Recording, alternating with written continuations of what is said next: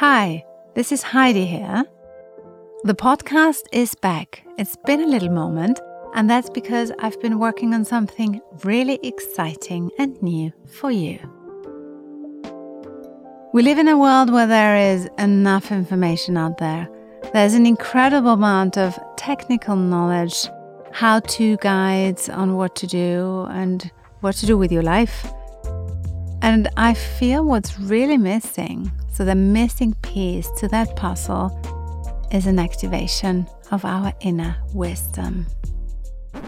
Wait, Heidi, activation of inner wisdom? What does that even mean?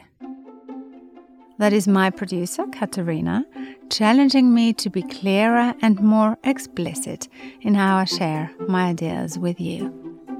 Yeah, I want to make sure that this mini series within this podcast really lands for you and that it empowers you to embody a new type of leadership that is filled with compassion, curiosity, and courage.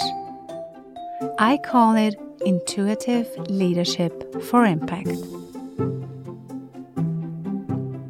In the next 10 episodes, I'll walk you through different aspects of it, session by session sometimes guided by me, sometimes with a very special guest.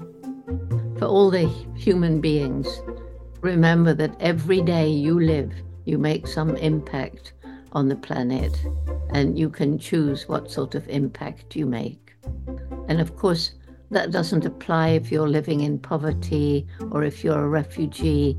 You can't really make that choice. That's why alleviating poverty is so very, very important.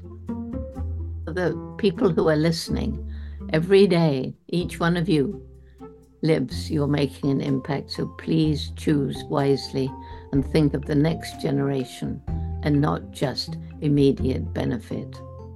Yes, this is Jane Goodall. She's one of many exciting guests I will have on to help you find new viewpoints into what that activation of the inner wisdom can look like in real life.